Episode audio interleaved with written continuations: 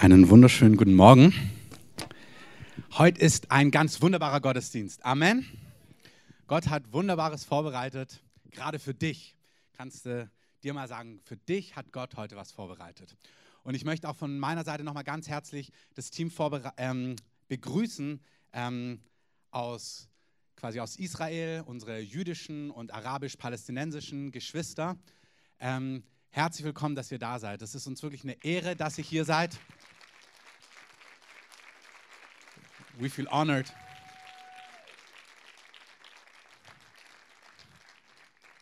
Als Gemeinde hat Gott uns vor Jahren es schon aufs Herz gegeben, für euch, für die ganze Situation einfach zu beten. Und wir beten viel für euch.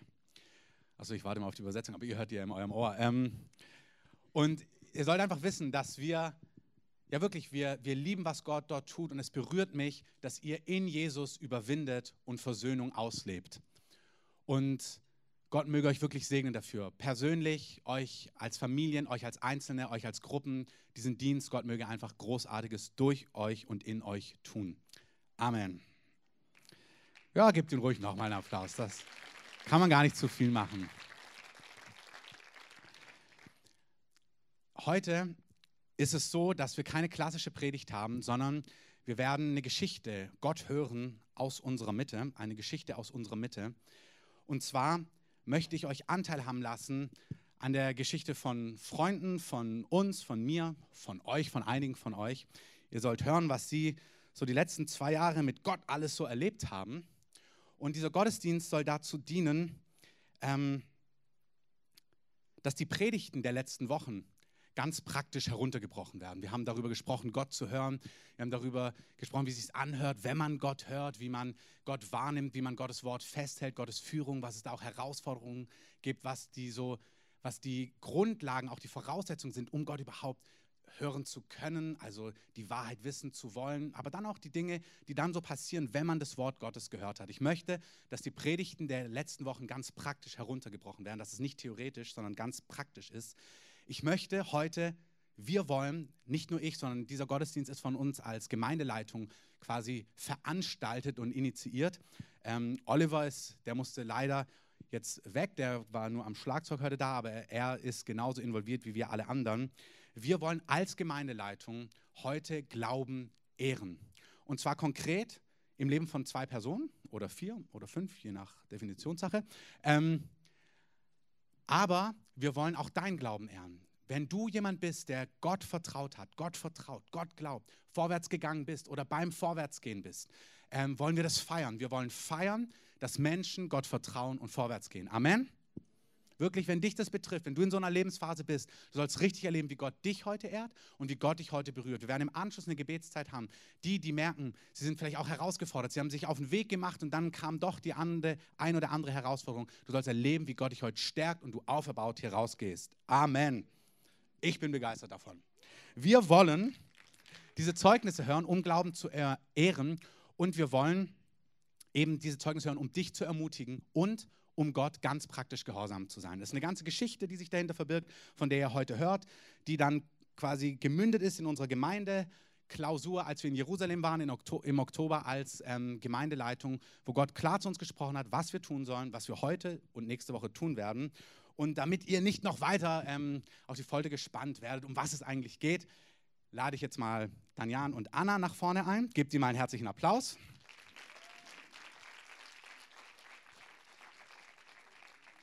Die beiden sind seit Anfang 2012 bei uns in der Gemeinde.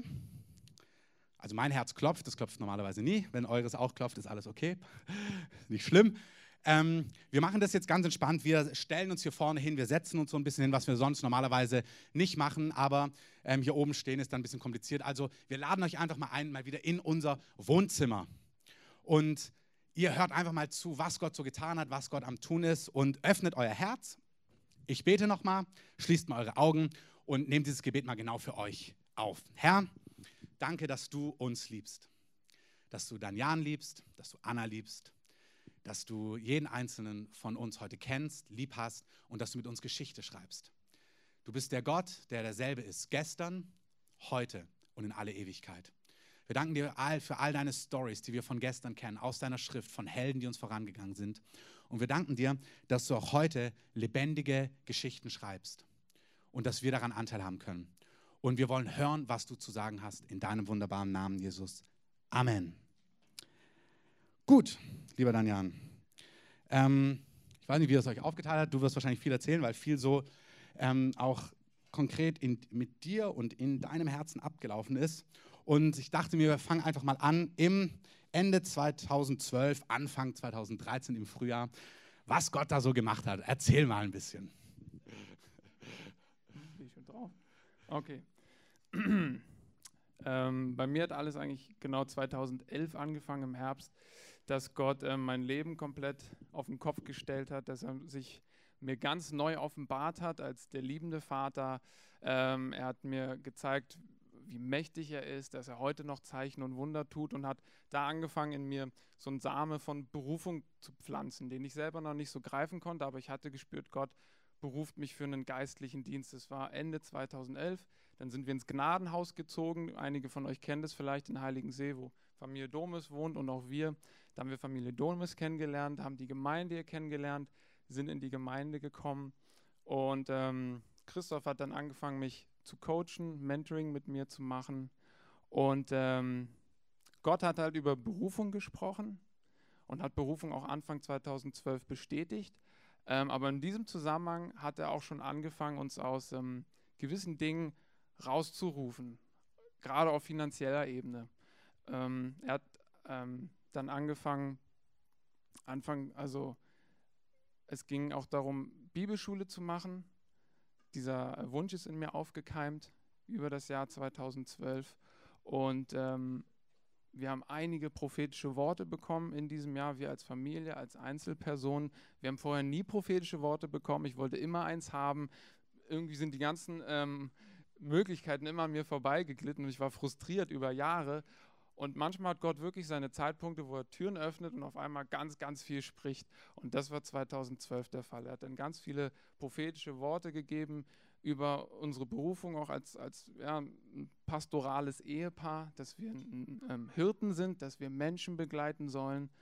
Und ähm, er hat auf der einen Seite Berufung ausgesprochen, Identität, vor allem in mich hineingesprochen und hat in dem Zug aber auch angefangen, eben über Dinge zu zu sprechen, aus denen er uns rausrufen will. Soll ich dazu schon was sagen? also vor allem eben was, was Finanzen angeht, weil ähm, wir hatten über Jahre eigentlich seit unserer Hochzeit ein, eigentlich ein gutes finanzielles Polster angesammelt und äh, haben davon gelebt. Ich habe meine Ausbildung gemacht, habe sogar mein allgemeines Abi nochmal nachgeholt und wir haben ähm, ähm, eigentlich immer eine gute, waren finanziell eigentlich abgesichert über Jahre und das Daran hatten wir uns gewöhnt. Und ähm, 2012 war es dann aber so, dass ähm, ich, ähm, was hatte ich für einen Job? nee, das war 2013. Muss ich erstmal sortieren. Mhm. Auf, auf, jeden Fall war es so, wir hatten, ja, unsere erste Tochter, die ist 2011 gekommen und 2012 ist unser Sohn Jaron gekommen. Und in dem Zug, ähm, wir haben BAföG bekommen, wir haben ähm, zum Teil aber auch vom Jobcenter Geld erhalten und ähm, hatten aber auch noch gewisse Rücklagen. Das Jobcenter erlaubt ja einen gewissen Freibetrag, den man behalten darf, preis den Herrn.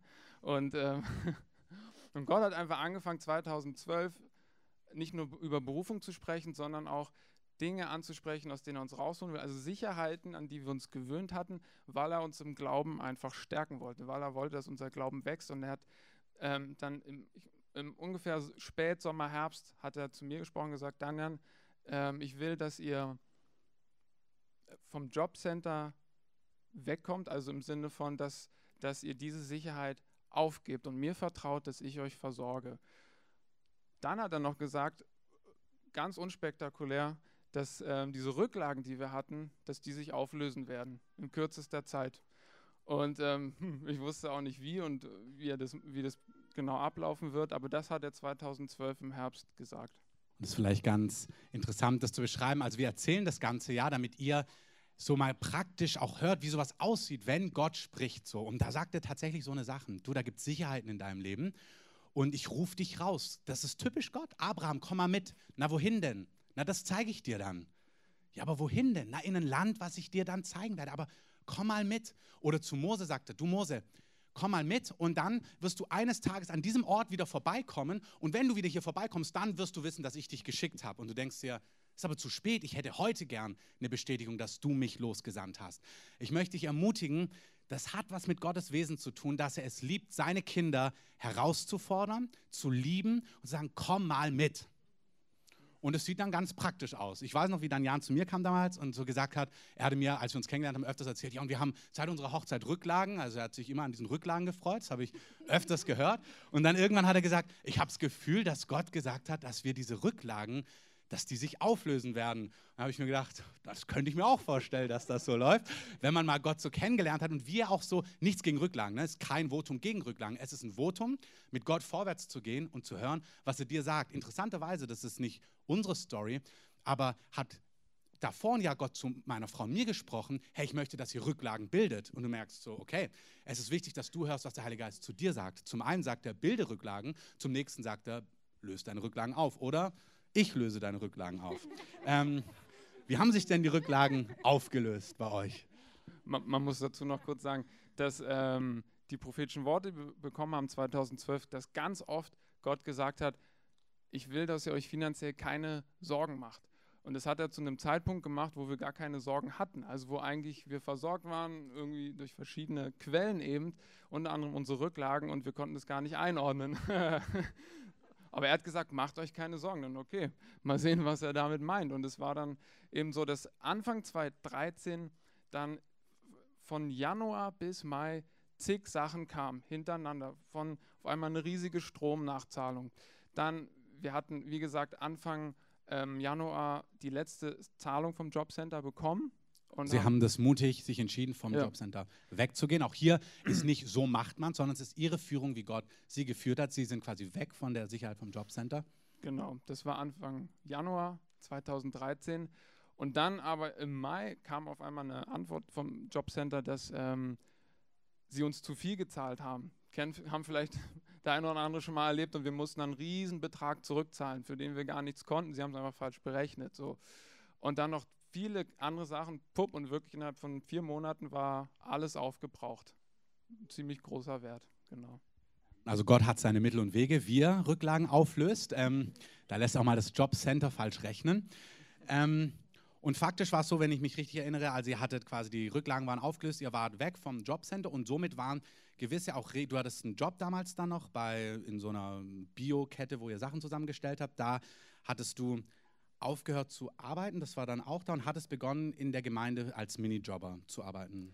genau, richtig? ich hatte im Februar, glaube ich, angefangen, hier in der Gemeinde einen Job 2013. 2013 und hatte nebenbei noch diesen Job, also ich hatte zwei Jobs von, ähm, genau, bis Mai. Und im Mai wurden wir alle gekündigt, das war ganz verrückt. Also nicht von uns, sondern von den anderen. genau ähm, bei diesem, also genau, wir wurden gekündigt, ziemlich viele wurden gekündigt, nämlich die praktische Arbeit, die wir gemacht haben, wurde an eine andere Firma auf einmal weitergegeben und wir wurden nicht vorgewarnt, wir wurden einfach gekündigt. Das heißt, ich hatte nur noch den Job hier in der Kreativen.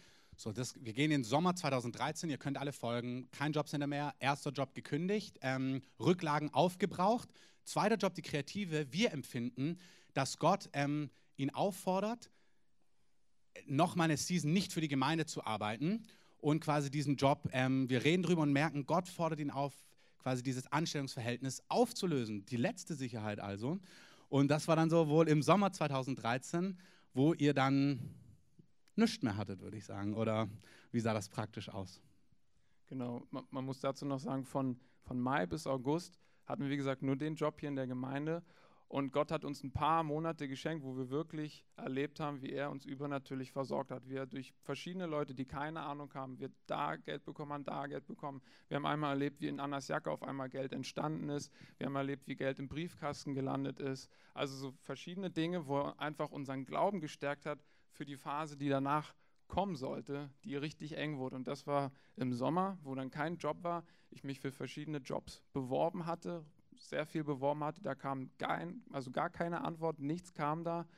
Und ähm, ich habe aber Gott geglaubt, dass, dass es einen reibungslosen Übergang geben wird. der Job hier hört auf in der Gemeinde, ich werde diesen neuen Job haben, ähm, den er mir aufs Herz gelegt hat.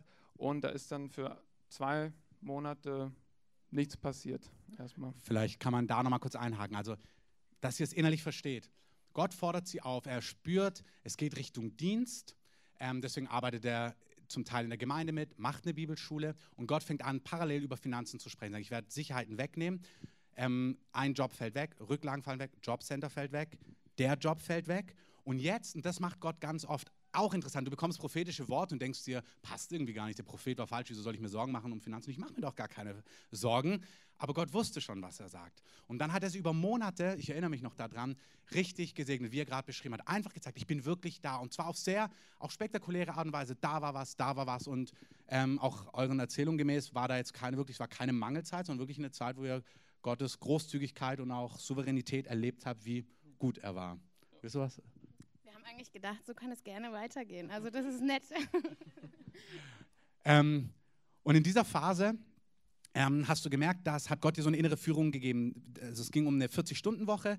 Du, es war Ende der Bibelschulzeit, es war die Frage, wie geht es jetzt weiter? Und dann hast du so verschiedene Sachen wahrgenommen. Vielleicht kannst du das erzählen. Also wie so praktisch die nächsten Schritte aussehen und was du empfunden hast, was der Heilige Geist sagt und wie er das bestätigt hat.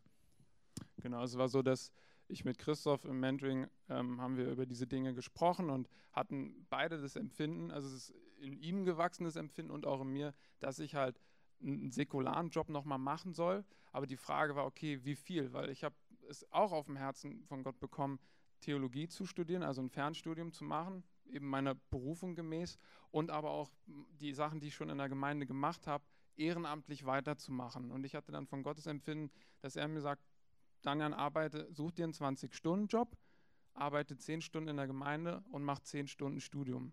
So kommt eine 40-Stunden-Woche dabei heraus. Und es war natürlich klar, da kommt nicht viel Geld bei raus, also bei einem 20-Stunden-Job. Und ähm, ich habe das Gott dann immer wieder vorgelegt. Gott, wirst du uns so versorgen wie in den Monaten von Mai bis August, wo wir dich so spektakulär erlebt haben. Und da hat er dann eben angefangen zu sprechen über diese Dinge. Ich habe in der Bibelschule, also zum Ende der Bibelschule im Juli, dann ein ganz konkretes Wort bekommen. Ich hatte zwei Tage vorher, glaube ich, Gott gesagt, Gott, ich brauche jetzt unbedingt ein Wort. Ich muss wissen, ob du uns noch so versorgst. Ich will verantwortlich sein. Ich will nicht einfach nur 20 Stunden arbeiten. Ich habe Familie.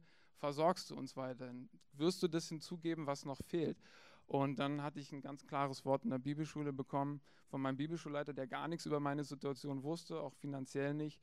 Und der dann genau dieses Thema angesprochen hat und, und, runtergebrochen hat, Gott gesagt, such dir nicht noch einen zweiten Job, ähm, ich werde übernatürlich das hinzugeben, was ihr noch brauchen werdet. Lass deine Frau nicht arbeiten, sondern ich werde dich versorgen. So. ja. Hier ist wirklich wieder entscheidend zu sagen, wir sind bei diesen Führungen. Eine Frau, die arbeitet, Geld verdient, wunderbar. Ähm, eine Frau, die sich entscheidet, bei ihren Kindern zu sein für eine Season, wunderbar. Und wenn der Heilige Geist auch hier sagt, hey, das ist voll legitim, zum Beispiel diesen Wunsch oder das so oder so zu machen, dann ist es total gut, sich auf das einzulassen und Gott zu vertrauen, dass er den Rest macht. Amen.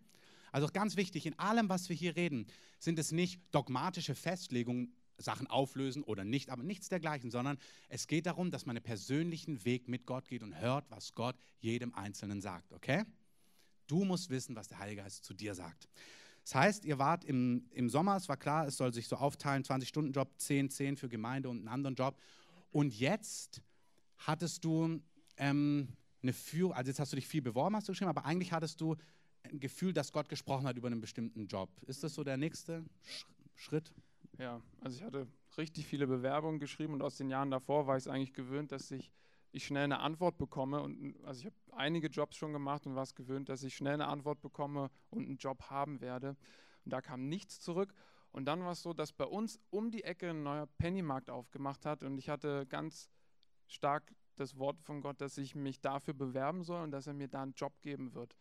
Einfach aus praktischen Gründen, es auch cool ist, es ist um die Ecke. Ich habe bei Kaufland schon gearbeitet, also kassieren und so war mir nicht fremd und ähm, hatte das Empfinden, dass Gott mir diesen Job geben wird. Und hat, ich habe es ihm immer wieder vorgelegt und er hat auch interessante Begegnungen geschenkt. Zum Beispiel ein guter Freund von mir war befreundet mit dem Chef dieses Pennymarkts, der gerade aufmachen sollte und hat da eine, eine, Verbindung hergestellt. Der war begeistert von mir, war ein ganz netter Marktleiter und, und über die nächsten zwei Monate, hinweg habe ich auch immer wieder mit, mit ihm gesprochen, mit diesem Marktleiter und gefragt, und bewegt sich was? Hast du schon eine Antwort bekommen? Ähm, also eben die Frage, ob ich dort arbeiten kann. Und ich habe also diese Sache immer wieder Gott vorgelegt, aber es hat sich zwei Monate nichts geregt. Also, und es war auch nicht klar, wann dieser Markt dort aufmacht. Da stand immer nur ähm, eröffnet in Kürze. Es stand schon ab August da. So, und ich dachte, ich weiß auch nicht, wie schnell sowas dauert, einen Markt aufzuziehen. Die mussten ja nicht das Gebäude komplett bauen, sondern einfach nur die Inneneinrichtung. Und es zog sich hin. Ich habe immer gefragt, oh, und was ist, wann ist, wann eröffnet der Laden? Ähm, habe da bei Penny in der Zentrale angerufen und so. Und ich habe es immer wieder Gott vorgelegt und er hat immer mir, mich ermutigt, mir Frieden gegeben, Glaube für diesen Job. Aber in dieser Zeit hatten wir kein Einkommen. Also es wurde finanziell immer enger. Kannst du gleich was zu sagen? Ich bitte euch, ihr seid ja da, aber richtig, das heute ist keine Geschichte, wo wir einfach mal was hören, sondern der Heilige Geist möchte uns Dinge erklären, praktisch. Nicht vom Abraham, sondern von Danian und Anna. Und wir sollen richtig erleben, wie Gott einfach so eine Sachen aufzieht. Also da spricht er, ich werde dich versorgen, ich führe dich in Berufung, gibt ein inneres Bild, eine innere Führung, ein prophetisches Wort. 20 Stunden arbeiten, 10 Stunden, 10 Stunden, Rücklagen sollen sich auflösen, weg vom Jobcenter. Also so führt Gott rein, dann immer wieder sagen Propheten, hey, und sorge dich nicht, kümmere dich nicht, ich bin da und jetzt hattet ihr kein Einkommen. Ihr hattet ein paar ermutigende Monate und was war jetzt diese zwei, drei Monate, ähm, wo du quasi auf den Job gewartet hast? Ähm, wie sahen die aus? Gab es da Herausforderungen? Wie sahen die praktisch aus? Beschreib das mal. Klar, die Herausforderung lag ja vor allem darin, dass, ähm, ja, dass, dass unser Geld einfach wegging, dass wir kein Einkommen hatten, dass wir mussten ja Miete bezahlen, all diese Dinge. Und ähm, wir sind praktisch immer weiter ins, ins Minus auch reingerutscht. Und, ähm, aber ich hatte zum Teil noch genug Glauben aus den Monaten davor, dass Gott bald ein Wunder tun wird. Also so habe ich, so hab ich das gedacht damals. Gott wird irgendwie ein krasses Wunder tun und dann kriege ich den Job, den ich kriegen soll und dann kommt alles wieder ins rechte Lot. Und, und auf der einen Seite hatte ich Glauben, auf der anderen Seite wurde es immer enger innerlich und ich musste halt anfangen, immer wieder das Gott vorzulegen ob er wirklich so gesprochen hat. Und ähm, das war mit die größte Herausforderung eigentlich.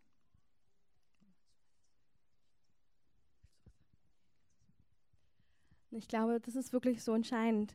Wie oft verpassen wir das Vaterherz Gottes genau in dem Moment.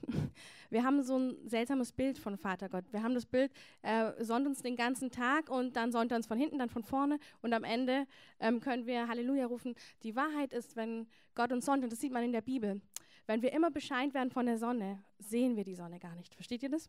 Also wenn die Sonne immer scheint, sehen wir sie nicht. Das heißt, Gott führt ganz automatisch in solche Situationen, wo sie die Sonne sehen, also die Monate, wo herrlich waren, die weitergehen konnten. Sie erkennen Gott. Und jetzt ist, wie Gott führt, genau wichtig, dass wir das alle verstehen für unser Leben. Dann kommt die Phase, wo die Sonne nicht mehr scheint. Warum? Weil ihr die Sonne viel deutlicher sehen werdet danach. Versteht ihr das? Also es ist ganz wichtig, bescheint zu werden ist dann ganz wichtig, dass diese Phase kommt, wie Sie sie jetzt beschreiben, wo Sie die Sonne doch gesehen haben. Aber jetzt scheint sie nur im Herzen. Und das müsst ihr verstehen. Das ist ganz wichtig. Die Sonne wird für eine Season nur im Herzen erscheinen. Und das ist diese Season, die wirklich entscheidend ist, wo Gott jeden Gläubigen reinführen wird. Ganz praktisch mit dem, wo du Sicherheiten hast, wird er dich genauso führen. Du hast ihn gesehen und jetzt siehst du ihn nur noch im Herzen. Und dazu möchte ich nur eins sagen, weil das haben die so toll gemacht und das muss man einfach kurz mal ehren, weil es so entscheidend ist. Und viele, viele Christen kehren um, weil sie es nicht wissen. Sie kehren dann um von den Wegen Gottes, weil sie denken, sie haben was falsch gemacht. Ihr habt nichts falsch gemacht. Was die beiden super herrlich gemacht haben, ist, sie haben erkannt, jetzt ist es dran, dass die Sonne mein Herz bescheint.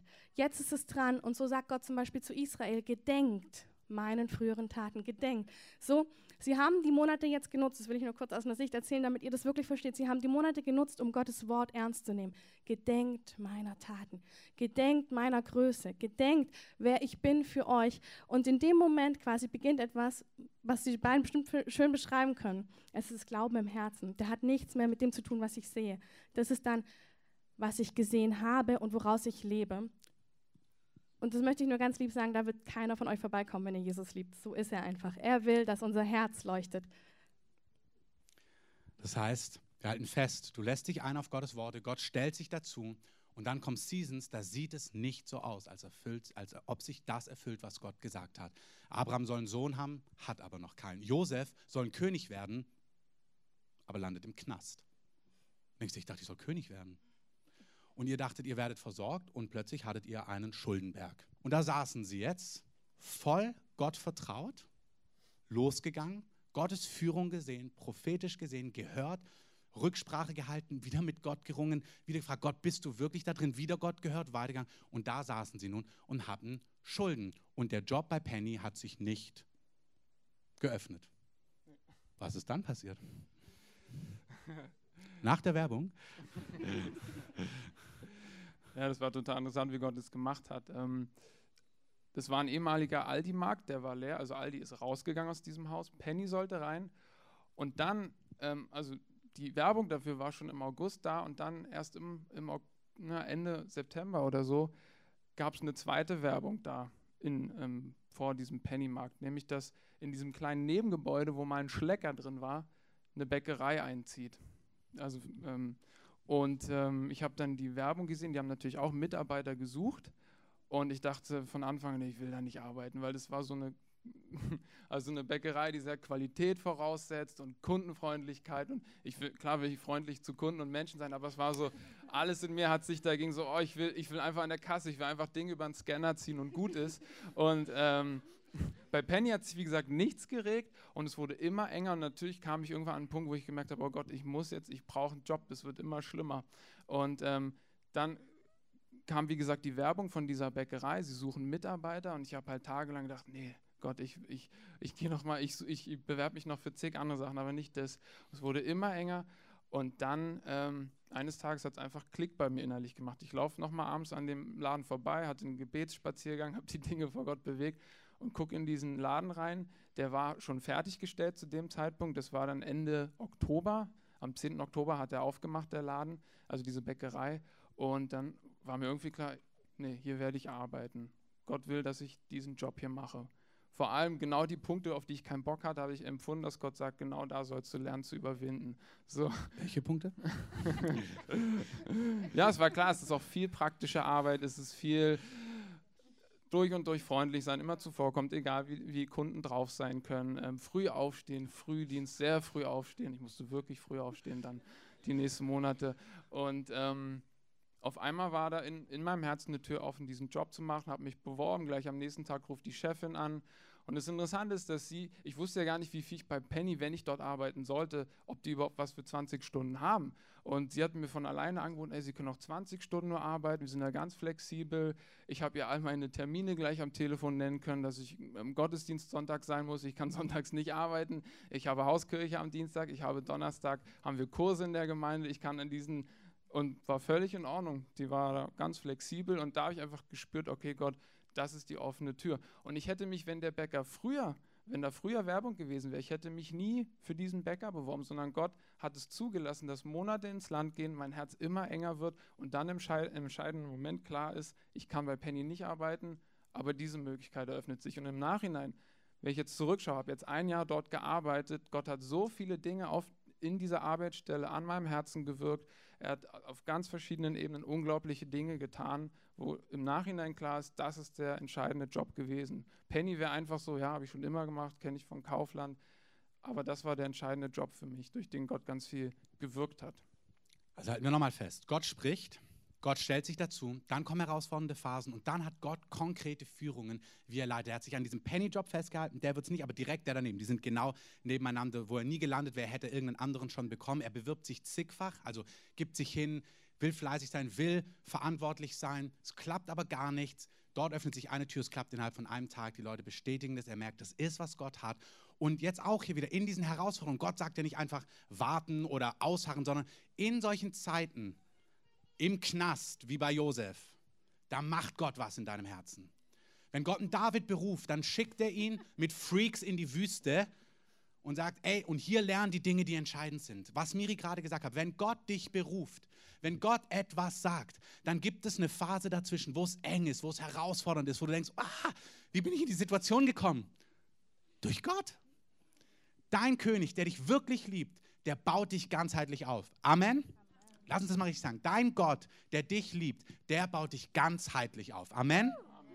Man sagt, dass wir in den Phasen, wo wir auf unsere Verheißungen harren, zu den Personen werden, die wir sein müssen, um unsere Verheißungen zu tragen.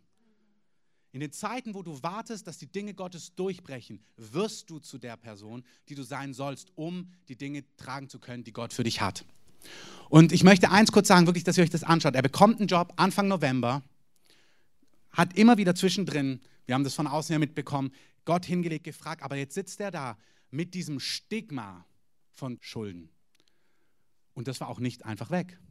Und jetzt beginnt eine Phase, wo sie mit diesem Job und so weiter das nächste Jahr bis jetzt ihr monatliches Einkommen immer drin haben. Also die Schulden werden nicht mehr größer.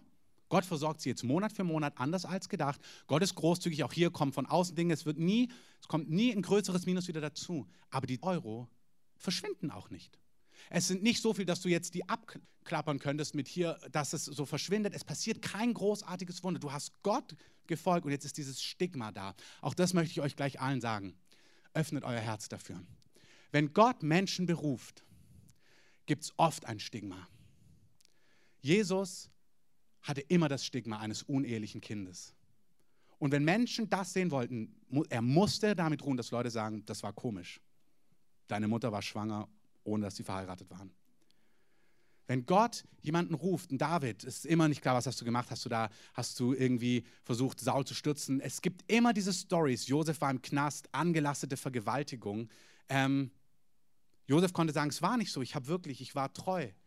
Wer nicht glauben will, dass Josef treu war, wird nicht glauben, dass Josef treu war. Und wir beweisen heute nicht die Herzensführung. Wir wissen, ihr wisst und wir wissen und wir als Gemeindeleitung wissen, dass wir sehen, dass sie sich auf Gott eingelassen haben mit diesem Stigma. Das ist mir ganz wichtig zu sagen. Und da darf man gern Fragen stellen, aber das steht für mich auch überhaupt nicht zur Disposition. Und ich weiß aber auch, wer das nicht möchte und da rumrütteln möchte, kann daran rumrütteln. Gott macht die Dinge immer so, dass sie angreifbar bleiben. Das liegt irgendwie so am Wesen Gottes.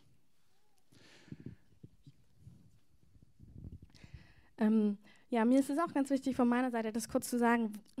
Einfach, ich liebe es, das Herz Gottes kurz zu erklären, weil Gott liebt es, in dem Anstoß sein Herz zu zeigen. Und mir ist es einfach auch wichtig, von meiner Seite sein Herz hier zu zeigen. Und ich habe heute Morgen extra noch mal eine Zeit genommen, gesagt, Herr, ich möchte mit deinen Augen heute sehen. Ich möchte mit deinen Augen sehen. Ich möchte, dass das, was du hier heute tust, sichtbar wird. Und einfach, als ich ihn gebeten habe, mir es nochmal zu zeigen, da hat Warte, er. Lass uns das ganz kurz. Wir machen das. Ich möchte kurz noch chronologisch warten. Wir machen das am Ende, wenn die. Okay. Ganz kurz. Ähm, das ist wunderbar. Ich möchte kurz, dass ihr die Geschichte hört, auch der Zeit wegen, dass ihr, das, dass ihr die gesamte, den gesamten Kontext zusammen erkennt. Ja, du hast den Job begonnen, die Schulden sind erstmal nicht weggegangen. Du hast auf das Wunder gewartet, da gab es bestimmt, ich weiß nicht, auch wenn du, fühlt euch da ganz frei, da gab es bestimmt Tage, die sehr easy waren, auch Tage, die sehr herausfordernd waren. Du bist, bist du wieder zu Gott geflohen, hast du dich neu von Gott versichern lassen, dass es noch stimmt? Hat Gott gesprochen? Wenn ja, was hat er gesprochen in dieser Phase? Ähm, interessanterweise hatte Gott im, im Ende August, also bevor überhaupt diese Phase anfing, wo wir ins Minus geraten sind, wo sich die Schulden angehäuft haben, war ich ähm, auf einer Wanderschaft mit ein paar Freunden im Elbsandsteingebirge. Und ähm, damals hatte ich schon zig Bewerbungen geschrieben und hatte halt keine Antwort bekommen. Und ich dachte, oh, hoffentlich habe ich ab September jetzt einen Job irgendwie, hoffentlich meldet sich noch jemand. Und ähm, bin ganz früh morgens aufgestanden, die anderen haben noch gepennt, waren alle kaputt noch vom Wandern. Wir haben unter, unterm Felsen geschlafen, war so ungemütlich. Und ähm, der Heilige Geist hatte mich aber ganz früh geweckt. Ich habe mir keinen Wecker oder so gestellt. Und dann bin ich auf den höchsten Punkt geklettert von diesem Berg und hatte eine kleine Bibel dabei. Und Gott hatte ein paar Tage vorher in der stillen Zeit mir dieses Wort aus Hebräer gegeben. Ähm, es stand in, in, in der Losung drin, äh, werft euer Vertrauen nicht weg, denn große Belohnung wartet auf euch. Und als ich dann auf dem Berg oben war, habe ich so halt nach dem Wort, ich wollte wirklich auch in dieser Wanderschaft, wollte ich ein Wort von Gott haben, was mich tragen soll. Und dann ähm, habe ich mich daran erinnert, habe das aufgeschlagen, habe das nochmal gelesen und habe dann weitergelesen. Und da, darunter ist dieser Vers, den ihr wahrscheinlich alle kennt, aber ausharren habt ihr nötig, damit dann, wenn ihr den Willen Gottes getan habt, die Verheißung in Empfang nehmt. Und ihr kennt es, kennt vielleicht einige von euch, das ist ein Bibelvers, aber manchmal wird es so lebendig und sticht euch so ins Herz, dass ihr wisst, jetzt hat Gott gesprochen. Da ist kein Engel gekommen, da ist nicht irgendwie irgendwas vom Himmel gefallen, eine Buchrolle oder so, sondern ich wusste in meinem Herzen, Gott meint das jetzt wirklich so. Er hat gesagt, es kommt eine Phase von Ausharren und ich wusste nicht, was das bedeutet zu dem Zeitpunkt, aber ich wusste, Gott hat gesprochen und dieses Wort hat mich bis heute getragen, dass ich natürlich jetzt erst im Nachhinein sehe, was er mit Ausharren gemeint hat, aber das war das Wort, was ich damals bekommen hatte. Vielleicht ganz kurz, Anna, gab es irgendwie in dieser Phase, auch wo man dieses Wort jetzt hat, wir haben letzte Woche von diesem Acker gehört, da heißt es, dass es da Unkraut gibt und manchmal auch dann ähm, Sonne, die sticht von Sorgen und Herausforderungen. Gab es Phasen, wo ihr gemerkt habt, oh, ihr wollt auf einen anderen Weg oder ihr wollt in andere Sachen rein oder wie, wie war das? Also auch für dich? Also ja. ja, definitiv gab es immer wieder Phasen, wo wir uns gefragt haben, okay, ist es immer noch richtig, Gott? Ist es immer noch richtig und sind wir auf dem richtigen Weg? Und auch ganz groß die Frage, was ist unser Anteil darin? Ne? Und immer wieder sich daran zu erinnern, was Gott uns gesagt hat und daran festzuhalten, auch wenn auch Menschen um uns herum vielleicht nicht alles nachvollziehen können oder nicht alles verstehen oder ja, oder wir eigentlich auch dieses Gefühl hatten, wirklich auch oft allein zu sein. Ne? Ähm, ja, da war das sehr herausfordernd, immer wieder mal. Aber für mich war es total schön, weil Gott mich auch so ermutigt hat, ähm, da ihm so mein Herz immer wieder so auszuschütten und ihm trotzdem so meine Bedürfnisse und all das, was ich will und was ich brauche, auch finanziell, auch in anderen Ebenen, ihm so zu geben. Und das war auch ein total schöner Prozess für mich, ähm, mein Herz einfach auch so daran wahrzunehmen und zu spüren, okay, das wird jetzt wirklich eng, Gott, und das muss jetzt raus. So. Mm, genau. Sag ruhig noch, ja. Ähm, ich fand es so schön, weil Anfang 2014 jetzt ähm, gab es ja Anfang des Jahres die Einladung, auch nach Israel zu fahren als Frauengruppe. Und als ich das gehört habe, habe ich nur gedacht, oh, voll nett, aber habe natürlich nicht darüber nachgedacht. Das kommt für uns überhaupt gar nicht in Frage. Und das war dann so toll, weil ich dann irgendwie auf einmal gemerkt habe, nee, eigentlich habe ich schon wirklich Lust, da mitzugehen. Und ich glaube, Gott hat da irgendwie auch einen Plan. Und dann habe ich das zugelassen in meinem Herzen, was mir oft auch schwer fiel, das zuzulassen, mein Wunsch, weil ich ja wusste von meinem Kopf her, das geht nicht. Also und dann habe ich das Gott gesagt, ich will da gerne mit. Und es war dann so toll, weil ich habe dann ähm, aus drei verschiedenen Stellen irgendwie Geld bekommen. Da hat mir noch jemand gesagt, Anna, mach es nicht davon abhängig, aus finanziellen Gründen, mach es nicht abhängig davon. Und ich nur, aha, toll. Und jetzt? Keine Ahnung, wie es weitergeht. Und dann gab es ähm, aus drei verschiedenen Stellen, wo ich dann Geld dafür speziell bekommen habe für die Israelreise. Und es war trotzdem noch nicht genug. Und trotzdem habe ich dann auch gemerkt, okay, Gott will trotzdem jetzt einen Schritt von mir, weil er hat gezeigt, er gibt dazu und er ist treu, er ist da. Und trotzdem braucht es jetzt von mir, auch wenn jetzt nicht jeder Euro zusammen ist, dass ich jetzt losgehe und dass ich ihn darin erkenne und dass ich das tue. Und das war dann richtig toll. Ja. Ähm, was natürlich dann, also wenn wir auf dieses Wort vom, vom Acker und den Samen gehen, ähm, klar haben wir auch darüber nachgedacht, irgendwie kann man einen Kredit aufnehmen, ähm, kann man, können wir uns irgendwo, sollten wir uns Geld irgendwie leihen, sollen wir das irgendwie versuchen abzuzahlen, selbst mit geringen Raten monatlich. Ähm, und ich habe aber immer wieder von Gott empfunden, dass Gott gesagt, nein, vertrau mir, harre aus. Also wende dich nicht da an Menschen, also sondern ich bin deine Quelle ähm, und vertrau mir. Und ich, das war natürlich krass, weil auf der einen Seite haben wir Gott vertraut, aber das, was Anna schon gesagt hat, diese Einsamkeit, die manchmal da ist, man ist alleine damit. Ähm, Christoph wusste darüber Bescheid als mein Mentor und, und Miri auch, aber ähm, ja, wo Gott einfach mir Mut gemacht hat, vertrau mir weiter und, und harre aus. So. Und wo er uns auch ermutigt hat, ihn wirklich als unseren Versorger und auch als unsere Quelle und als Sicherheit zu erkennen, weil ähm, wir hatten schon Möglichkeiten. Also wir haben auch tolle Familien und so. Und die hätten uns alle, also die haben uns auch immer wieder ähm, vom Herrn geführt, ähm, gesegnet und so. Aber wir wussten, nee, es ist jetzt nicht die Zeit, jetzt irgendwo hinzurennen und das zu bekommen ähm, aus raffinierten logischen Denken, sondern wirklich unser ganzes Vertrauen auf ihn zu setzen und uns von ihm abhängig zu machen. Herzlichen Glückwunsch. Ähm, wirklich, es ist so, auch das zu sehen von außen, wir haben es auf verschiedenen Ebenen. A, wussten wir darum und doch musstet ihr euren Weg finden, auch immer wieder hören, was sagt Gott, das kann niemand tragen, ist auch so wichtig, kannst nicht sowas machen und sagen, ja, so und so hat ja gesagt, viel Spaß. Also du musst selber hören, was Gott sagt, das habt ihr immer wieder gemacht, wirklich Gott sei es gedankt.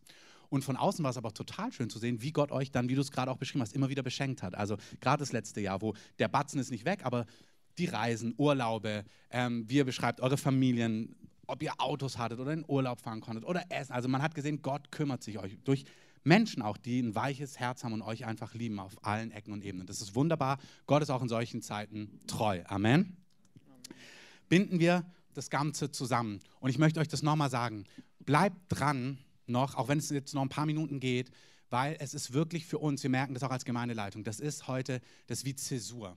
Ähm, der Heilige Geist wirkt etwas heute in unserer Mitte. Er ehrt Glauben. Und ich möchte das wirklich genauso verstanden wissen. Wir wollen es ehren, wo Menschen vorwärts gegangen sind. Ich möchte euch eine kurze Geschichte erzählen. In Redding, Kalifornien, die Gemeinde, die heute einen massiven Durchbruch mit Krebs hat. Dort werden heute zwischen fünf und zehn Personen pro Woche Endstadiumskrebs komplett geheilt. Ähm, ärztlich bestätigt. Leute fliegen dorthin, nur um geheilt zu werden, weil sie keine andere Hoffnung mehr haben. Ähm, diese Gemeinde hat in ihren Anfangsjahren einige Leute, unter anderem den Vater des Hauptpastors, an Krebs verloren. Und sie, haben, sie sind nie zurückgewichen, sondern sie haben festgehalten an dem, was Gott gesagt hat. Und da gab es eine Frau, die hat Gott vertraut, dass Gott sie heilen wird. Und diese Frau ist leider gestorben. Und auch hier möchte ich euch was aus meinem Herzen als Pastor auch dieser Gemeinde sagen. Wir wollen eine Gemeinde sein, die Menschen feiert, die glauben. Jeder kann sagen, haha, Petrus, und dann bist du eingesunken. Das kann jeder. Aber Petrus ist losgegangen. Und die haben dieser Frau dort in Reading wirklich, die haben dort einfach so, ein, so eine Platte, irgendwie so ein, nicht ein Mahnmal, aber die haben dort so ein Denkmal, auch nicht wirklich ein Denkmal, aber sie haben quasi einen Ort gemacht, wo sie ihren Glauben feiern, obwohl diese Frau gestorben ist. Und haben gesagt, haben gesagt, Gott ist die irgendwie töricht gewesen, sondern haben sie gefeiert, dass sie Gott geglaubt hat. Und wirklich, lieber Gott glauben und mal einen Fehler machen, als immer auf sicher spielen. Wirklich. Und Gott sagt, alle, die auf mich trauen, werden nicht beschämt werden. Und Gott liebt Glauben. Schau dir mal das Neue Testament an, schau dir mal das Alte Testament an. Abraham, ich liebe dich, weil du mir geglaubt hast, weil du mir vertraut hast. Und das ist etwas, was wir als Deutsche lernen dürfen, wirklich unserem Herrn zu vertrauen in unserem Herzen, selbst wenn unsere Logik und unser Verstand manchmal nicht hinterherkommt. Amen. Wenn du auch so jemand bist, fühl dich geehrt von uns, von der ganzen Gemeinde. Es ist wunderbar, dass du Gott vertraust und vorwärts gehst. Und das ist heute Balsam für Herzen von Einzelnen. Ihr spürt es, dass der Heilige Geist genau euch meint. Er ehrt euch, er feiert euch und er wird euch segnen. Amen. Gott ist gut. Wir binden es jetzt zusammen, einfach auch aus Zeitgründen. Gott war das ganze Jahr treu. Er hat euch versorgt, monatlich, aber den Batzen habt ihr nicht wegbekommen. Jetzt dürft ihr sitzen bleiben. Jetzt erzähle ich kurz von uns, die Gemeindeleitung. Ihr beiden könnt schon mit nach vorne kommen, Marc und Dunja. In dem Jahr, ich habe es auf zweifacher Ebene miterlebt. Ich habe es miterlebt als derjenige, der Danjan begleitet hat. Ich habe es miterlebt auch als Freund, der ist ja auch mein Nachbar. Ähm, und hätte ich 20.000 Euro so locker gehabt, hätte ich das Ding sofort geklärt, einfach schon als Freund. So, ich, hey, ich helfe euch. Ähm, so wie viele andere wahrscheinlich auch, die euch lieben. Aber es war mir klar, auch aus dieser Führung, Gott muss handeln und Gott wird handeln. Ich war wirklich gespannt zu sehen, ey, was macht Gott? Wie macht Gott es? Wie wird es aussehen? Weil mir klar war, dass Gott handeln wird. Und in 2014 ist es dann angefangen zu reifen in meinem Herzen, dass ich empfunden habe, dass der Heilige Geist zu mir spricht, dass wir etwas mit der Lösung zu tun haben. Wir als Gemeinde. Und ich habe das bewegt ganz lange. Ich habe das dann das erste Mal erwähnt in der Gemeindeleitung schon Anfang des Jahres. Ich glaube nur gegenüber Dunja. Ähm, ich habe es Miri mal zwischendrin erzählt, aber jetzt nicht in der gesamten Gemeindeleitung, sondern ich hatte es Dunja mal gesagt, dass sie auch guckt wegen rechtlichen Sachen, ob das überhaupt ginge und so weiter und so fort. Ähm, aber mir war total klar, es ist wichtig, dass wir hören, wie möchte Gott handeln? Wie möchte Gott dieses Wunder tun? Und ich möchte einen kurzen Einschub geben. Gott handelt durch Gemeinde. Das ist, wie Gott arbeitet. Wir lesen in Lukas 8, dass Jesus umherreist, dreieinhalb Jahre, und wir haben alle die Geschichte im Kopf, wo er die Steuer durch das, ähm, durch das Geld im Maul des Fisches bezahlt. Und wir wollen es alle erleben. Stimmt's? Wer möchte sowas erleben? Dass der Herr so souverän wirkt? Amen. Ich auch. Herr, dann weiß man irgendwie, es war Gott. Stimmt. Aber da steht in Lukas 8, dass die Habe vieler, da waren vornehme Frauen, die hatten viel Kohle, sagen wir mal, wie es ist, und die haben den Dienst von Jesus finanziert. Und das war auch Gott. Gott hat wohlhabende Menschen um Jesus herumgestellt und die haben monatlich was abgegeben, was hineingegeben, dass die zwölf Jungs hier essen konnten und rumreisen konnten und irgendwie mussten sie auch ihre Familie versorgen. Das ist genauso geistlich und genauso übernatürlich, wenn Gott das Herzen von Menschen bewegt. Amen. Ich weiß es, weil ich sehe, wie oft Herzen von Menschen nicht bewegt sind, obwohl sie Not haben. Ich weiß, dass es übernatürlich ist, wenn Menschen spüren, doch, das hat was mit mir zu tun. Die Frauen in Lukas 8 wussten, das hat was mit uns zu tun.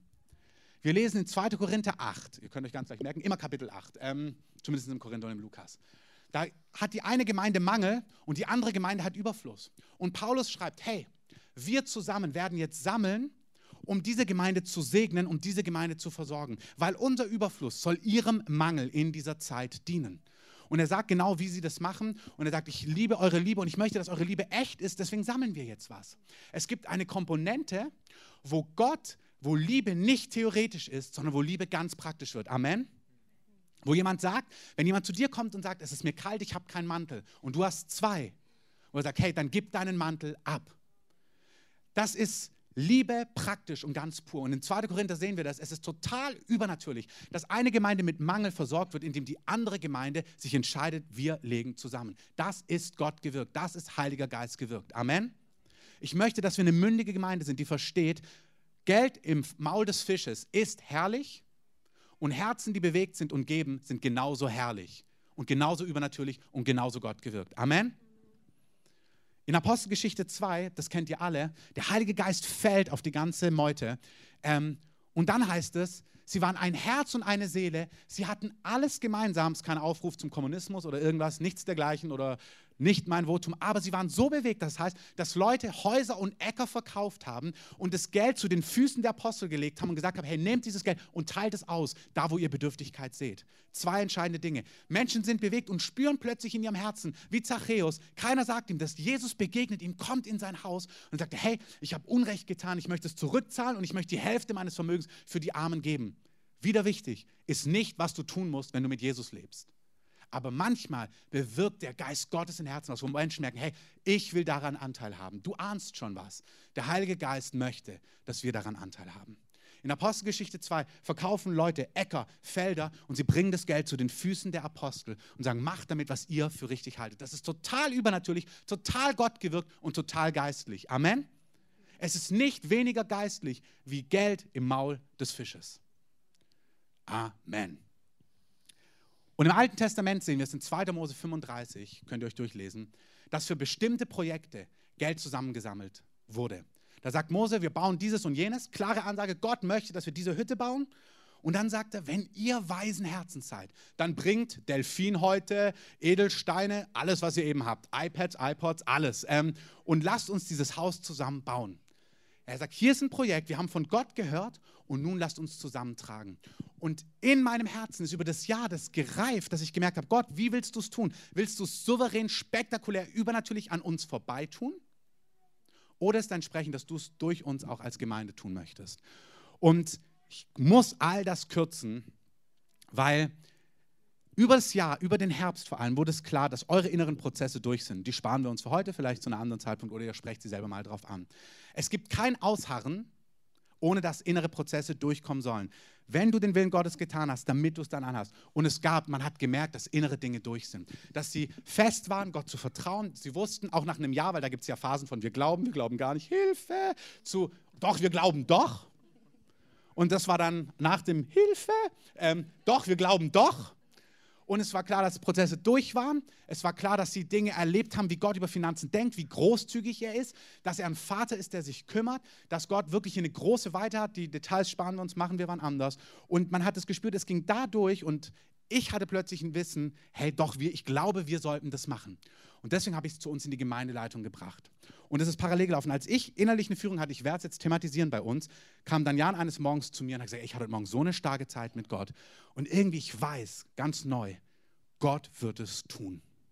Hey, so ist es. Wenn dein Prozess durch ist, kommt das Wunder in einem Augenblick. Glaub mir. Phasen von Ausharren, wenn er durch ist, kommst du durch. Bei Josef im Knast, wenn du versuchst selber nachzuhelfen, nämlich, ey, erinnere mal den Pharao, dass ich hier im Knast bin, gibt es noch ein Jahr. Ähm, Vertrau Gott, dass er sich drum kümmert. Nicht du kümmerst dich drum. Aber wenn dein Prozess durch ist, dann kommt der Durchbruch schnell. Also sind wir als Gemeindeleitung waren wir in Jerusalem, waren dort zum Gebet und zur Klausur, haben verschiedene Großprojekte besprochen. Ein Großprojekt war das Großprojekt Pieske, ähm, Projekt, keine Baustelle, ähm, sondern wirklich was Großes, was Gott getan hat. Und wir haben das dargelegt, diese Frage, Gott, möchtest du durch uns hier etwas tun? Wir hatten alle, auch hier kürze ich es ab, ein Votum, ja. Ja, wir spüren, wir wollen das tun, aus verschiedenen Gründen. Wir sind im Glauben vorwärts gegangen. Meine Frau und ich, wir haben gemerkt, was das gekostet hat. Und wie wir uns gewünscht hätten, dass manchmal Leute den Mangel sehen und nicht nur bless you sagen, hey, viele haben uns gesegnet, viele haben uns unterstützt, auch unsere Familien, wunderbar. Aber manchmal hätten wir uns gewünscht, es gab auch so eine konkrete Notsituation, dass jemand gesagt hat, hey, wir machen was. Das hat uns bewegt, wo wir gemerkt haben, vom Natürlichen schon, oh ja, wir wollen Verantwortung übernehmen für Freunde, für Leute in unserer Mitte.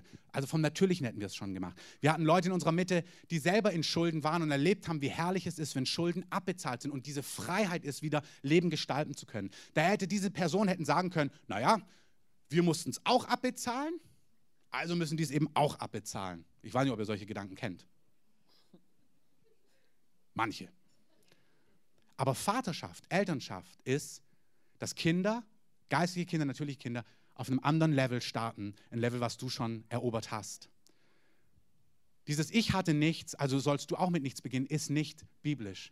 Abraham hat ein Erbe und hat seinen Söhnen schon ein Erbe gegeben, dass sie höher und weiter starten können und neues Land gut machen können. Wir starten nicht alle auf derselben Level. Wir wollen weitergehen. Und wir haben gemerkt, nein, wir wollen, dass sie Durchbrüche haben, die wir vielleicht teurer bezahlt haben oder die für uns anstrengender waren zu erklimmen, die sollen sie einfach mitnehmen können geistlich. Und doch war es uns wichtig zu hören, obwohl wir ein Ja gespürt haben, obwohl wir gemerkt haben, ja, wir wollen das und wir können das unterschreiben und das ist unsere DNA, wir wollen Vater und Mütter sein, wir wollen Eltern sein, wir wollen ihnen Durchbruch ermöglichen, wollten wir, dass Gott das bestätigt. Wir wollten ein klares Wort nochmal haben. Wir haben gebetet und dann hat Gott uns eine, eine konkrete Bibelstelle gegeben, im zweiten Chroniker. Und dort heißt es, ich gebe euch einfach den Kontext, sagt allen Priestern im Land, und ihr seid alle Priester im Neuen Testament, Priester und Könige, dass es Mangel am Haus des Herrn gibt und sammelt ein Opfer, dass jeder Mangel ausgefüllt wird. Und beeilt euch. Und das hat mich am allermeisten bewegt, weil wir gespürt haben, dass dieser Prozess durch war und wir gespürt haben, hey, jetzt ist es dran, das ist durch, jetzt muss Gott handeln. Und wir haben das gespürt, wir wollen das, haben das Gott vorgelegt und dann spricht Gott, macht das und zwar aus eurer Mitte und beeilt euch dabei. Macht es zügig. Und es hat uns so das Herz Gottes gesagt, gezeigt. Und ich möchte einfach, Oliver ist jetzt nicht da, aber dass die anderen aus der Gemeindeleitung kurz ein, zwei Minuten beschreiben, was, es, was sie empfunden haben, was Gott gesagt hat, wie er es gesagt hat oder was ihnen einfach wichtig ist in dieser Situation. Ganz kurz. Ich bin eine von den Personen, die erlebt hat, vor elf Jahren wurde ich ausgesandt von Gott, hab, bin Schritte gegangen und habe ein Business mitgenommen, Mitarbeiter ausgebildet. Und das hat dazu geführt, dass wir auch dieses Stigma hatten, dreifach höher. Und es ist herrlich, wir sind rausgekommen, aber eben auf eine natürliche Art und Weise. Gott hat mir einen neuen Job gegeben, wo wir das abzahlen konnten. Und mein Herz ist, wo ich das gehört habe, eben, das soll anders sein. Gott will das anders tun. Und ähm, ich weiß nicht, ob ihr das kennt, im Alten Testament, das Alte Testament und auch das Neue Testament ist so voll ähm, von dem Herz Gottes, wie er Menschen frei haben will. Es gibt alle 50 Jahre, gab es dieses Jobeljahr, ihr könnt es nachlesen, Levitikus 25, 3. Mose 25, wo es darüber geschrieben steht, dass alle 50 Jahre die ganzen Schulden erlassen werden sollen. Das war ein Gesetz des Herrn. Und ich habe echt empfunden, dass Gott uns auffordert zu sagen, dass wir hier hineingehen, dass wir Gottes Gesetz erfüllen, indem wir Schulden erlassen. Indem wir Schulden erlassen. Und ähm, nur ein Gedanke, man sieht ganz oft, dass vor Zeiten, wo Gott anfängt, Gemeinden heimzusuchen, dass eine Großzügigkeit freigesetzt wird. Und ich wünsche mir echt, dass wir nicht das jetzt aus Druck, sondern dass wir wirklich unser Herz hören und hören, dass das Gott ist, der hier spricht. Es ist wirklich Gott und ich erwarte echt, dass Gott dadurch vieles freisetzen wird. Also Gott liebt ja uns eifersüchtig. Und ich finde es so faszinierend, dass aber, man könnte ja denken, dass Gott so eifersüchtig ist, dass er alles selbst machen möchte dass er übernatürlich das geben möchte. Aber mich berührt gerade so, dass Gottes Herz so weit ist, auch für uns, für Gemeinde, für Gemeinschaft miteinander, dass er es wie ein Stück weit aus seiner Hand gibt und uns die Ehre gibt, das machen zu dürfen. Und darin aber zu vertrauen, dass wir alle auch wieder Gott darin erkennen. Versteht ihr, was ich meine? Er könnte es ja einfach total übernatürlich machen, dann wäre ganz klar, dass er das wäre. Aber nein, er liebt Gemeinschaft so, dass er sagt, ich möchte, dass ihr einander lieben lernt. Das ist auch, was er, was er sagt in, in Johannes. Da steht, ähm, ein neues Gebot gebe ich euch, dass ihr einander liebt, damit, wie ich euch geliebt habe, auch ihr einander liebt. Und das finde ich so toll, dass Gottes Herz so weit ist und auch sein Glauben an deinen Glauben so groß ist, dass er sagt, ich mache das durch Menschen, also ich mache Dinge in deinem Leben durch Menschen, weil ich will, dass auch Gemeinschaft, dass Liebe konkret ist, dass sie real ist. Und ich vertraue aber darin, dass du mich darin erkennst. Und das finde ich so schön, weil, weil es einfach die Weite von Gottes Herzen auch beschreibt. Ja, also für mich war einfach auch so mitentscheidend, dass ich wirklich, ich war so, ich war, wir waren so fest überzeugt, dass Gott so klar antwortet und er hat noch klarer geantwortet, als wir dachten. Es war so eindeutig, dass er sagt, durch das Volk soll es geschehen. Und in dem Moment ist mein ganzes Herz gebrochen, weil ich gemerkt habe, Herr, das größte Geschenk, das du uns geben kannst, ist Barmherzigkeit. Du kannst uns nichts Größeres geben, wie Mitleid zu haben mit unseren Brüdern und Schwestern und dadurch dein Herz zu verkündigen.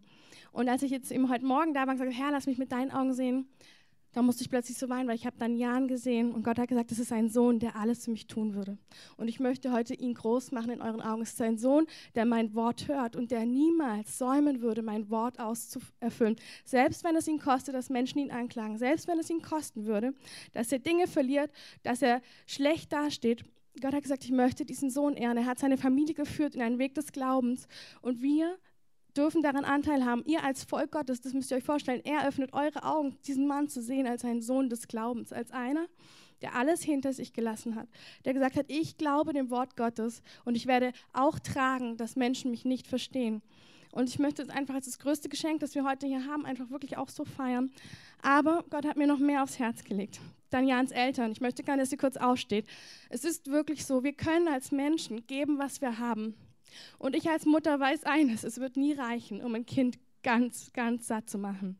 Aber das schönste Geschenk, das Gott uns gibt, als Eltern geehrt zu werden, denn wir haben gegeben, was wir konnten, dass hier ein Mann des Glaubens steht. Wir haben erzogen, wir haben Worte gegeben, wir waren einfach da.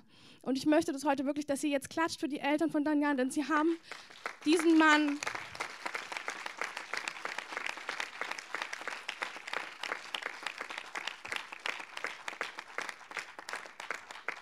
Sie haben einfach wirklich ihr Bestes gegeben, dass ein Sohn Gottes entsteht und Gott hat den Rest übernommen. Das möchte ich auch als Wort der Ermutigung für alle sagen. Wir können geben, was wir haben, aber dann kommt Gott in ein Leben. Und Gott macht den ganzen Rest. Gott macht das, was kein Mensch tun kann. Und ich freue mich einfach heute, dass wir als Volk Gottes die ganze Breite seines Weges, seines Herzens, alles erahnen können und doch weiter selber vorwärts gehen. Und das möchte ich heute sagen, diese Woche nutzt es, gebt aber gebt aus dem Herzen Gottes. Also die ganze Woche nutzt, denkt darüber nach, fragt den Herrn, wie siehst du das? Lasst euch inspirieren von Gott durch diesen ganzen Gottesdienst. Wirklich nehmt es mit Gott, liebt es, noch später zu uns zu reden, unsere Herzen zu weiten. Er liebt es, dass wir die Dinge nehmen, die uns bewegen und er bewegt es weiter in uns und unser Herz soll rein und schön und heilig, barmherzig sein, wie Gottes Herz es ist. So ist es einfach. Es ist wunderschön. Amen. Normalerweise dauern unsere Predigten 30 Minuten. Die beiden sind schuld, dass es heute länger dauert. Aber ihr spürt das Herz Gottes in all dem. Ihr seht, wie Gott, was Gott tut und was Gott tun möchte. Und ich möchte einfach das jetzt beenden, um euch erklären, was wir jetzt machen und was wir machen werden.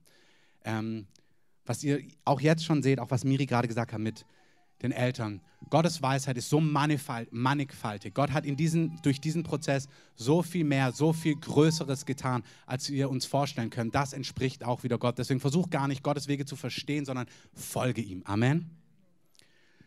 Gott handelt durch dich. Bei mir stand da noch ein E, ich habe es extra verbessert. Aber haben als Gemeindeleitung gehört, dass wir gerufen sind. Das habe ich euch beschrieben. Miri hat es gerade beschrieben mit Barmherzigkeit. Und es ist Barmherzigkeit. Aber es ist kein Barmherzigkeitsopfer in dem Sinn, dass wir Leute irgendwie sagen, oh, die haben irgendwie geglaubt, sind irgendwie abgeschmiert und jetzt komm, lass uns mal was zusammentragen. Irgendwie ist es schiefgelaufen. Netter Versuch. Ähm, lass uns helfen, das Ding zu reparieren. Nichts dergleichen. Es ist kein Barmherzigkeitsopfer im Sinne von, weil was schiefgelaufen ist, sondern es ist ein Opfer voller Barmherzigkeit, voller Liebe, weil wir Glauben ehren. Amen. Weil wir ehren, was Gott getan hat. Und Gott, oh, da ist noch was im dritten Teil. Ich weiß nicht, wieso das nicht funktioniert hat. Vielleicht könnt ihr es hinpacken. Wir wollen es so machen. Wir werden nächste Woche die Sammlung machen. Ganz wichtig, hört noch kurz zu, in zwei Minuten ist es vorbei. Wir werden zusammen sammeln ein Hebopfer. Wir lesen 2. Mose 35. Ein Hebopfer ist, dass es ein konkretes Projekt gibt, von Gott gegeben. Mose sagt, der Herr hat durch Mose geboten. Und Gott spricht zu uns, durch uns auch in dieser Form als Gemeindeleitung. Er gibt uns ein Projekt und sagt, hey, das ist ein Projekt für euch als Gemeinde. Diesen Mangel, ähm, und wir wollen, dass der ganze Mangel am ganzen Haus, wie das Wort es gesagt hat, ausgebessert ist, dass nichts übrig bleibt. Durch die Priester, durch uns alle. Und wir wollen uns beeilen. Wir sammeln diese Sammlung nicht als Verein, ganz wichtig. Es ist keine Vereinssammlung. Das heißt, es gibt keine Spendenbescheinigungen dafür. Es ist nichts, was wir als Verein machen, sondern es ist etwas, was wir als geistlicher Leib machen. Wir als Gemeinde sammeln und investieren in etwas hinein und vertrauen, dass Gott sich um jeden Einzelnen von uns kümmert. Ich möchte euch bitten, dass ihr diese Woche nehmt, was Miri gerade gesagt hat, zu hören. Was ist euer Anteil? 100, 500, 50, 5, 1000, was auch immer. Hört hin, was der Heilige Geist euch sagt. Der Heilige Geist wird sprechen. Ähm, lasst auch hier euch weiten. Lasst euch auf das ein, was ihr merkt. Das ist eine Season, Gott zu vertrauen. Die beiden haben Gott geglaubt. Glaubt dem Herrn, vertraut ihm. Wenn ihr merkt, dass es in euch euch herausfordert, diese Story, auf welcher Ebene auch immer, bewegt bitte zuallererst mit Gott. Bittet Gott, zu euch zu sprechen, was euch vielleicht hier ärgert, herausfordert, das Herz schwer macht, was auch immer. Gott wird euch eine Antwort geben. Auch diese Story soll euer Herz fluten, euer Herz segnen und eurem Herz segnen. Wenn ihr mit Gott nicht drüber hinwegkommt, sprecht uns als Gemeindeleitung gerne drauf an. Stellt eure Fragen. Auch Fragen, wo ihr denkt, die wären vielleicht kritisch. Gar kein Problem. Alle Fragen sind erlaubt. Stellt sie bitte gerne an uns, wenn ihr Fragen habt. Ich fasse es zusammen. Nächste Woche sammeln wir ein Hebopfer. Der Herr hat uns das gezeigt. Wir wollen es großzügig sammeln. Wir wollen den ganzen Mangel ausfüllen. Es ist keine Vereinssammlung, sondern eine Sammlung des Leibes. Hört hin, was Gott euch aufs Herz gibt. Bewegt euer Herz. Feiert Gott, wenn euch das berührt. Vertraut Gott neu. Klärt mit Gott, wenn ihr herausgefordert seid. Wenn das nicht reicht, klärt es mit uns. Sprecht uns als Gemeindeleitung an. Wer jetzt schon merkt, dass er was hineingeben möchte, losgelöst von nächster Woche, schon heute und vielleicht nächste Woche oder nur heute, weil er nur heute da ist, weil es kann nicht übers Konto gehen, es läuft alles bar. Es liegen alle zwei, drei Sitze so ein weißer Umschlag. Wer einfach heute merkt, er ist heute hier und er möchte da was hineingeben, das erste Mal, von zweimal oder das erste Mal, von einem Mal, wie auch immer, darf hier rein einfach schon was reingeben. Pack einfach dein Geld rein und am Ausgang wird, wenn wir hier beten, jemand stehen und ihr könnt es da reinschmeißen. Ganz wichtig, weil ja heute nicht die Sammlung ist, kannst du mit gutem Gewissen an dieser Sammlung vorbeigehen und keiner wird dich komisch angucken, weil wir sammeln ja heute nicht. Aber wenn du merkst, dass du was reingeben möchtest, hast du die Möglichkeit, heute schon hinein zu investieren. Und ich glaube, dass Einzelne spüren, dass sie heute schon einfach dafür Verantwortung übernehmen sollen. Macht das von Herzen gern. Lasst uns aufstehen. Lass uns Gott die Ehre geben.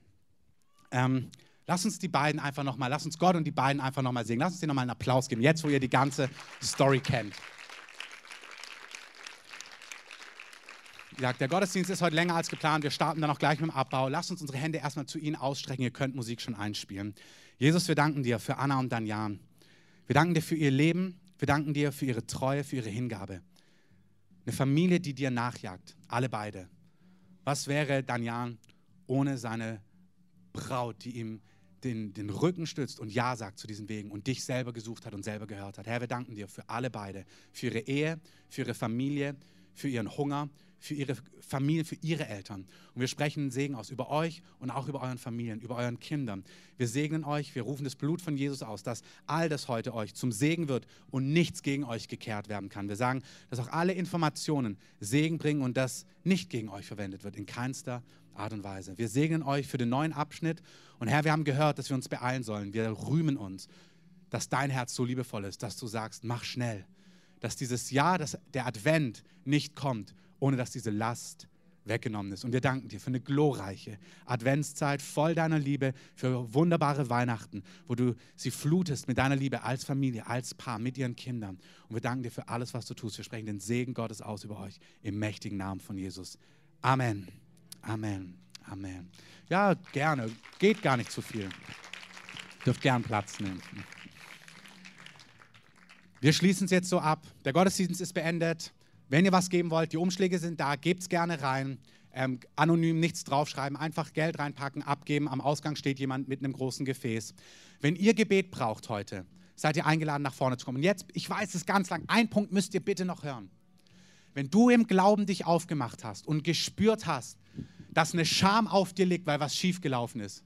Vielleicht bist du in Schulden gekommen. Vielleicht haben Leute dich verlacht. Vielleicht hat es nicht funktioniert. Ich möchte es wirklich von hier oben sagen, weil das kein Nebenpunkt ist. Wenn du heute hier bist und eine Scham mit dir rumträgst und neue Hoffnung brauchst, spürst, es muss was abgewaschen werden von dir, komm heute nach vorne. Wir werden für dich beten und wir werden Dinge lösen. Du sollst frei sein, Gott neu zu glauben, neu zu vertrauen und neu nachzujagen. Also wen das betrifft, dass er merkt, er hat sich aufgemacht und ist stecken geblieben oder gefühlt gescheitert oder hat einen Stempel bekommen von Versagen. Der Herr möchte den abwaschen heute und dir neue Kraft geben. Ich lade euch ein, macht gerne die Musik lauter, seid gesegnet, habt eine reiche, starke, erfüllende Woche mit dem Herrn und möge Gottes Wille in eurem Leben geschehen. Amen. Ihr Beter kommt gern nach vorne.